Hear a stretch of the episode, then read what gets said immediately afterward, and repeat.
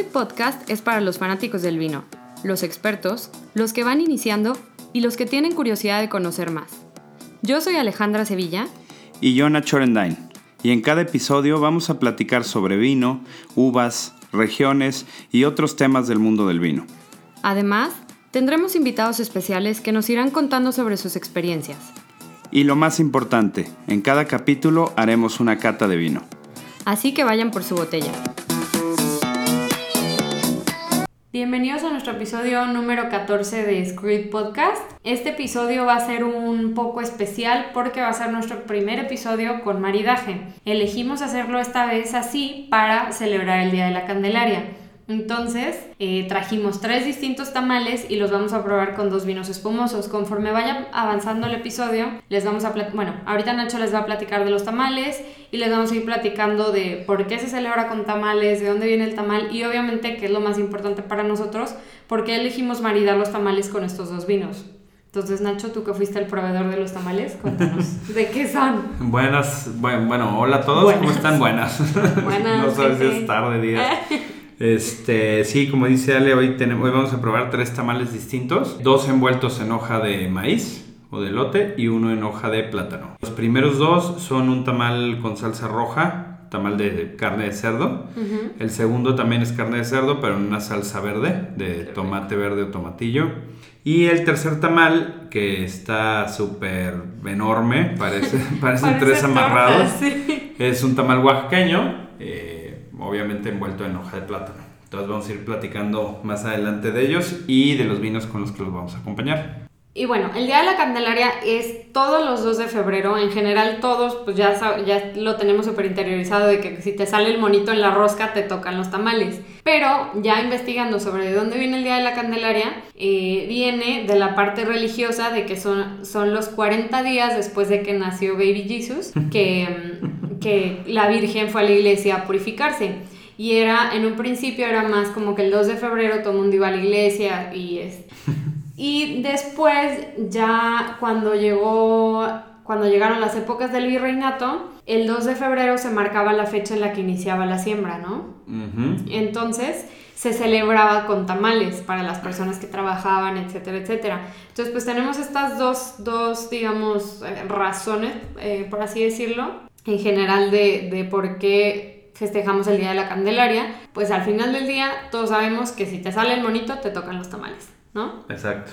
Entonces, obviamente, pues uno está acostumbrado a que el tamal va con atole, con chocolate caliente, con el tipo de bebidas más tradicionales, ¿no? Hasta una coca. Sí, exacto. pero como que jamás te imaginas... La torta de tamal en la mañana, ¿no? Ah, ah, es que Nacho es de Ciudad de México, disculpen. este, entonces, uno nunca se, se imagina en maridarlo con vino y por eso decidimos hacer esta dinámica como para, pues, arriesgarnos, por así decirlo, a probar algo que es muy típico de la comida mexicana, con algo que nunca te imaginarías, que es un vino, o sea, más allá de un vino rosado, blanco, o sea, como con un espumoso de entrada, para mí el tamal yo pienso que es algo en la mañana. Sí, o y mañana, mañana temprano, no mañana brunch con mimosas. O sea, fíjate que yo sí como tamal lo como en la noche. Sí. Más bien. Digo, yo ya me comí uno, pero porque tenía mucho antojo de tamal y pues lo compré en la noche. Pero para mí, bueno, igual el tamal, el tamal no tiene hora. Sí, sí, exacto. Ok.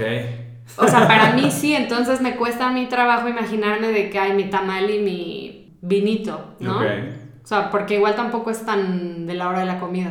Ah, no, de la hora de la comida, no, yo creo que desayuno o cena. Desayuno o cena, como que de la hora de la comida sí no, se me antoja. Por eso decidimos hacerlo para, para ver cómo funciona, para, para ver qué, qué conclusiones sacamos de este maridaje y retomando un poco lo que les decíamos antes de que pues está chido arriesgarse y todo y probar las cosas de manera distinta, ¿no?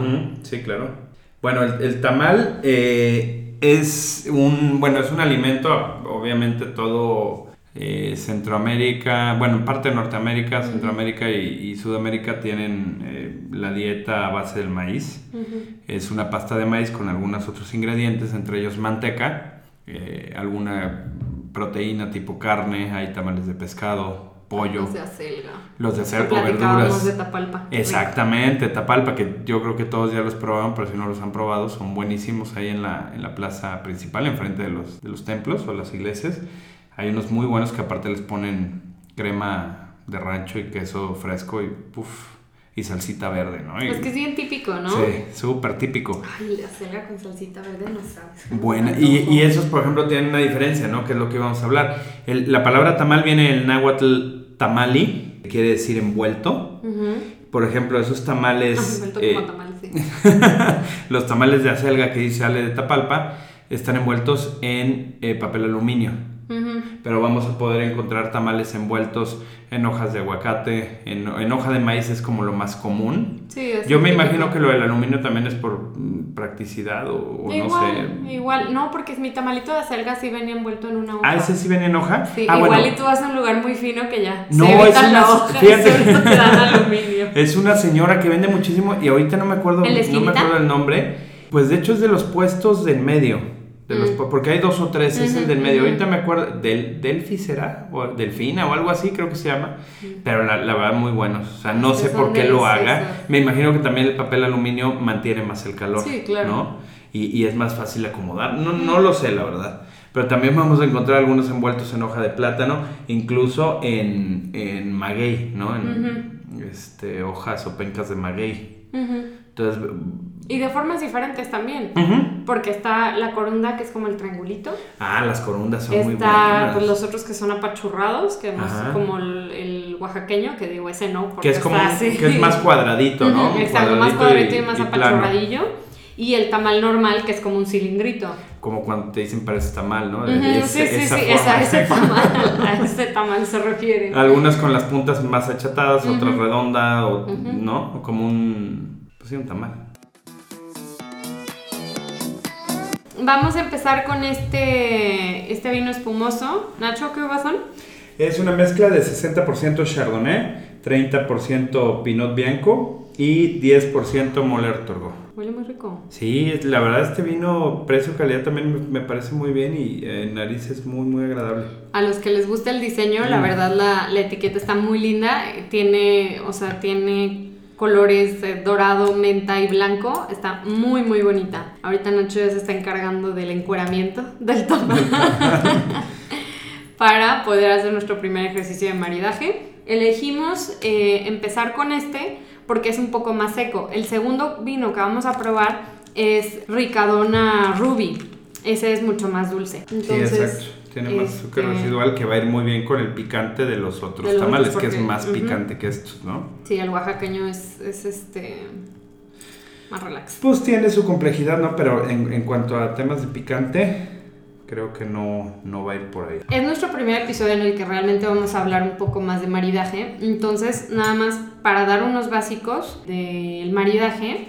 O sea, existen varios principios básicos del maridaje y digo, hay muchas maneras y muchas tablas en las que se juzga el maridaje, si es por contraste, o sea, creo que esto se los habían mencionado muy leve en un episodio, pero lo más importante en el maridaje siempre, o a lo que siempre tienen que apuntar en términos lo más simples, es que el vino nunca debe de pesar más que la comida, ni viceversa. Es decir, yo no me voy a traer un tempranillo súper pesado, súper estructurado, con mucha barrica, con mucho tiempo de guarda, que es un vino mucho más complejo, para un taquito de carne asada ¿Por qué? Porque el vino se va a comer todo el sabor de la carne asada. O sea, el, el que tú le eches picante a tu taquito no quiere decir que vaya a tener más potencia en tu boca frente a la del vino. Sí, porque aparte la carne que se usa para eso son, son cosas muy sencillas, ¿no? Si ya le fueras a meter ahí una costilla cargada, ya cambia la cosa. Pero, por ejemplo, en el caso del tamal, yo creo que lo que hay que poner mucha atención es el tema de, la, o sea, necesitamos un vino con muy buena acidez, que los espumosos por lo general tienen buena acidez, sobre todo este. Muy rico. Eh, sí, está muy, muy rico, ¿no? Este es un vino también muy sencillo, exacto. Pasa, se madura sobre elías aproximadamente seis meses. Es un método Charmat obviamente también el precio, pero creo que para, hay otros armas de precios más elevados y que, que este es mm, excelente competencia, incluso queda mejor. El tema de la mm, efervescencia también va a quedar muy bien.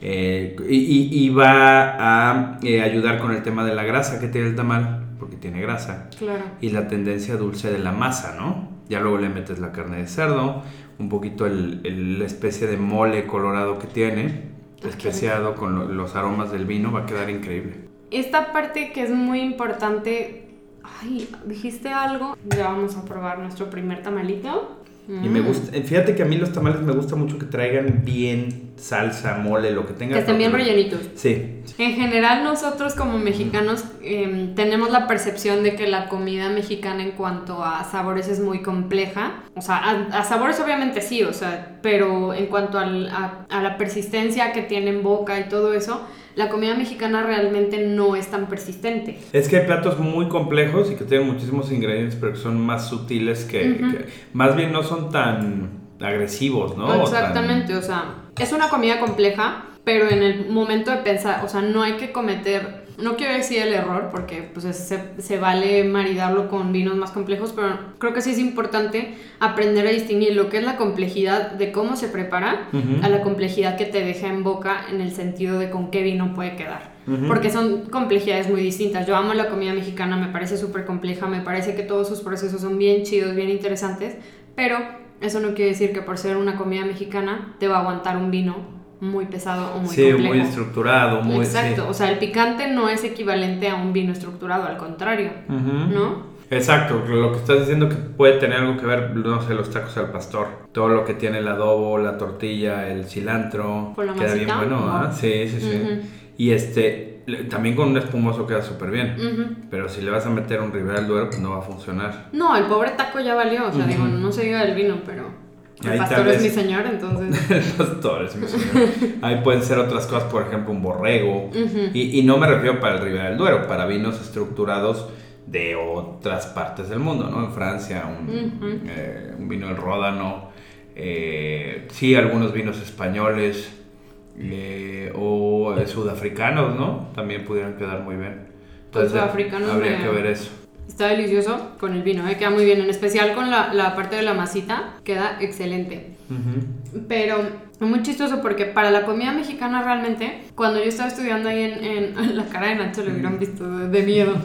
Eh, cuando yo estaba estudiando el diplomado en, ahí en Biparmex hicimos un, un ejercicio de maridaje mexicano. Y llevan, llevaron mole, llevaron eh, taquitos al pastor, llevaron pozole, llevaron no me acuerdo qué otras cosas. Y lo probamos con varios vinos. Me acuerdo que creo que un tinto húngaro, blancos, un rosado mexicano. Y en general, obviamente era como échenle de todo a su taquito, o sea, condimentenlo, coman, o sea, coman las cosas aquí como si las comieran, o sea, en cualquier lugar. No se, no se tripeen tanto con que, ay, no le voy a echar cebolla porque el vino va a saber diferente, sino cómetelo como te lo comería siempre. Y todo, absolutamente todo, quedó bien con vino blanco y vino rosado. Me acuerdo que incluso lo, probamos con uno que es un espumoso italiano que es muy dulce, que venden ahí el, Goyo, no sé qué, no sé cómo se llama. La yoyosa, ¿no? Ese, ese. Y quedaba... El fragolino, ¿no? El fragolino. Quedaba, mi, y o sea, digo, francamente, pues no tengo nada contra el fragolino, pero no se me hace así de que, wow, un vino top, ¿sabes? O sea, rico, pero no es así de wow. Y con la comida te sabía a otra cosa. Sí, es que, es, que eso llega, exactamente, eso llega a pasar mucho, ¿no? Por las propiedades, por así decirlo, del fragolino, quedaban bien con la comida mexicana. Y el tinto más rico que había sabía espantoso. Sí, sí, sí. O sea, realmente espantoso. O sea, ni disfrutabas el vino, ni disfrutabas el taco, ni disfrutabas nada porque decías, o sea, te dejaba, no, no, muy raro. Entonces es muy chistoso porque aquí, en un país en el que en general se consume tinto, realmente lo que va con nuestra comida es blanco. Y, y que no quiere decir que estemos bien, al contrario, estamos mal porque México debería de ser, se, se disfrutaría más la gastronomía de México y los climas de México Exacto. con blancos y rosados. Exacto, pero entonces es muy chistoso porque es este prejuicio de el tinto es para los chidos y el blanco y el rosado es para los que no tienen Y entre más barrica y más, eh, perdón, pues cerdo esté, ahora más, más, fregón, ¿no? Y nada que ver, o sea, creo que una de las cosas más importantes a destacar de este tipo de ejercicios es el aprender, o sea, más allá de que te sepas lo técnico del maridaje, que si por contraste o que si esta parte de tendencia dulce con la parte hacia el vino, o sea, más allá de eso, creo que lo más importante del maridaje y lo que más se tiene que rescatar de este tipo de ejercicios es el aprender qué tipo de vino va para cuando, o sea, es lo que, lo que hemos platicado en otros episodios, o sea, hay que saber la ocasión, hay que saber, o sea, la comida que vas a comer, no todo va con, o sea, aunque sea el vino más fino, aunque sea el mejor vino de millones de euros, no, no vas a ver bien con todo tipo de comida. Entonces, lo que más rescato yo de este tipo de ejercicios es aprender a afinar tu, gusto y tu percepción para saber elegir qué va a quedar bien con lo que vas a comer. Más allá de que sea un vino carísimo, más allá de que sea, ay, es el mejor vino, tiene 40 mil puntos. Una muy pues, buena bodega. igual y tiene 40 mil puntos, pero no te va a quedar bien con esa ensalada, o no te va a quedar bien con ese pollo, o lo que tú quieras, ¿no? Entonces, para mí eso es lo más importante de este tipo de ejercicios. Exactamente. Este está saliendo muy, muy bien. Sí, ¿eh? Pero me intriga cómo quedaría con el más dulce pues lo probamos, guardamos poquito si quieres para ver cómo queda, porque el chiste también del maridaje es... Todo destazado. Es... ya va a quedar cualquier cosa. Mm, yo sé. El chiste también del maridaje es animarnos a probar y, animarnos a que igual si no funciona, pues ya lo sabemos, ¿no? Y no Hay pasa que nada. para probar con el otro, sí. Un, último llegue, un último llegue y venga. Está buenísimo. Sí, la ¿Dónde los compraste? En, con la señora que se pone afuera del Soriana de Avenida eh, Providencia y Pablo Neruda. Ya este, vamos a empezar con los otros dos tamales. Uno era de, bueno, Rojo y verde. Rojo y verde. De carne de cerdo. Em, y ahorita ya, ya nos servimos un poquito del segundo vino, que es un Ricadona Ruby, que es mucho más dulce. Entonces, este, vamos a ver qué tal. En aroma, la verdad, sí es, a, a mi gusto, sí se siente demasiado la fruta, ¿no? ¿Con lo picante? Acá tiene más salsita, sí está más... Uy, no. ¿Pero con el rosado? No, no, no, el puro tamal. Mm, que, con el, que con el mesa corona quedó muy bien, ¿eh? El de salsa verde. A ver. Aunque se un poquito. Con el ruby. Es de uva braqueto y malvasía, ¿no? También italiano. También es un método Sherman. Pero sí, este sí tiene mucho azúcar residual, ¿no? Ah, caray. A ver, con el no, rojo, no, no, Con el blanco, el mesa corona me gustó mucho más. Mm. Mm. Con el blanco, menso. Con el verde. Mm. ¿Ya lo probaste? Hasta sabe feo. Sí, sí, sí, sí. A ver, el rojo. No, no, no like. Qué delicia de tamal, ¿eh? Está muy bueno. A ver. Vamos a ver este. Wow, con la salsa. Están buenos, ¿no? Están buenísimos. Y con el rojo no está. Mi. o sea, tal cual que. Mi. ¿No sabe mal? No pero no es ese. Ubica la parte de Ratatouille en la que está. ¿Cómo se llama el chefcito? Bueno, la rata, pues. Está la ratita probando como sus, sus fresas, ¿no? Está probando. Y se vuelve todo negro y empiezas a ver las cositas así como de colores y que prueba cosas. Y cuando hace una mezcla, es como una explosión. Entonces, eso es, digamos, el objetivo final del maridaje. Y este tamal con este vino ruby, pues no. No. No lo logra. No, ahora hay que probar, ¿sabes qué? Pero con el blanco sí. El mezzacorona, ajá, exacto. El mezzacorona con el rojo. Ah, yo no lo probé con el blanco. ¿Tú dices que está bueno? Sí, el mezzacorona con el tamal verde está buenísimo. Mm, ¿Y sabes tal vez qué le quedaría mejor al rojo? un vino rosado. Yo creo que, ajá, rosado solo sin la espuma. O seco, porque aquí también con el azúcar residual de hoy no. No, te mata, o sea, se, no. Si hubiéramos traído un, tamal de dulce, no, ahí sí, ahí sí, pero no es el caso. Hasta uno de lote normal, pero sí creo que, digo, está perfecto porque es el ejemplo de cuando funciona o no funciona un maridaje. Y a mi gusto sí el ricadona. No. No sé si con lo que nos queda del oaxaqueño, pues, pero lo dudo porque, digo, la salsita, ¿no? A ver, vamos a ver. No, y aparte el, oaxaqueño tenía como una notita medio, no ahumada, pero como tatemada, ¿no? Que está, está bien. Bien. También, nada. También, nada del otro mundo. Con el que neta sí dije no, con el verde con los rojos aguanta. O sea, aguanta porque obviamente los condimentos son distintos y todo. No son tan picantes, entonces, ok, aguanta. Pero prevalece más el, ya sé. lo frutal del ricadona que el sabor del tamal. Entonces, para mí ese sí es un...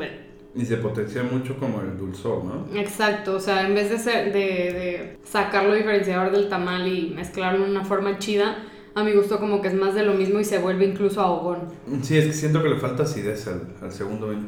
Igual y como aperitivo, este vino funciona. Y te digo igual, ¿eh? la verdad no me encantó. Igual es de gustos, o sea, puede ser un vino muy, muy sencillo como aperitivo, pero no necesariamente para acompañar con comida, más que igual con algo muy salado para que le dé un poquito más de como y fíjate que como aperitivo, bueno, yo preferiría algo más seco, ¿no? Pero o amargo. ¿Con qué, ¿Con qué maridarías este Ruby? Porque el ricado no me gusta. Sí. Pero este no, no me fans. Pues que con un cheesecake de frutos rojos, tal vez. Podría ser. No sé, o sea. Pero algo más de postre. Sí. Sí, porque tienes razón, de, de, aperitivo no. O para hacer una especie de sangría, o una cosa de ese estilo puede, puede ser, ¿no? Sí, concuerdo. No, te empacha. Imagínate lo de, aperitivo te empacha. Te empacha y se te quita. O sea, no te darían ganas de, estar picando. Es, no. El tamal verde, qué bruto. Está buenísimo, es el que más hemos comido. A ver, voy a probar con este. Este está muy rico. Sí, me Yo creo está que muy, muy bien. Fue muy buena elección para, para el maridaje. Sí, por lo que comentan Nacho de la acidez, que es, digo, más allá de clave en todos los vinos, clave para el tema de maridaje. O sea, es súper, súper clave. Exacto. Y fíjate que a mí siempre me han gustado los blancos y con buenas ideas con temas de salsa verde, ¿no? Tacos de lengua, lengua, salsa verde, chicharrones, salsa verde. ¿No te gusta la lengua? No. Está buenísimo este pinche tamal. También está bien. ¿Sabes cómo los hago yo en la, en la casa? Bueno, casa de mis papás hacen unos frijoles de repente, como para tener siempre, con una salsa de jitomate, con cebolla, todo el rollo, y chipotle. ¡Qué rico! Y esa se la ponen los frijoles a los bayos, no a los negros. Y, y queda, una, queda una salsa, o sea, los frijoles ¿Como van... frijoles? Ándale, pero desecha totalmente. Mm. O sea, el chipotle, el tomate, la cebolla, todo va eh, molido. Qué rico. Y queda una, una salsa que aparte, ya es que los frijoles y todas las leguminosas van espesando la salsa siempre. Claro. Entonces una salsita espesa, pones un plato lleno de frijoles porque tienen caldo pero espeso. Uh y un tamal verde en medio y lo vas remojando y pum. No, no, no, no, no. No, bueno, es que imaginar al día siguiente. Infladísimo. Pues esperamos que les haya gustado muchísimo la sesión de hoy, que la repliquen y que nos manden sus comentarios. Y sus fotos. Y sus fotos, exactamente. Porque aparte otra cosa que había que comentar es que en todo México hay distintos tipos de tamales, ¿no? Y no hay solo el oaxaqueño y el normal, no. O sea, en todos lados hay. No sé cómo se llama el de mole, pero es delicioso. Entonces, manden sus, este, sus recomendaciones que funcionó. Que si quieren probar con algún espumoso que no hayamos probado hoy, con champán, por ejemplo, también funciona, creo, muy bien. Pero esperamos que les haya gustado, que hayamos aprendido un poquito más de los tamales y, este, y de maridaje, ¿no? Que vamos a estar haciéndolo continuamente. Así es, entonces muchísimas gracias por escuchar este episodio y disfruten mucho sus tamales y vino. Provecho. Adiós.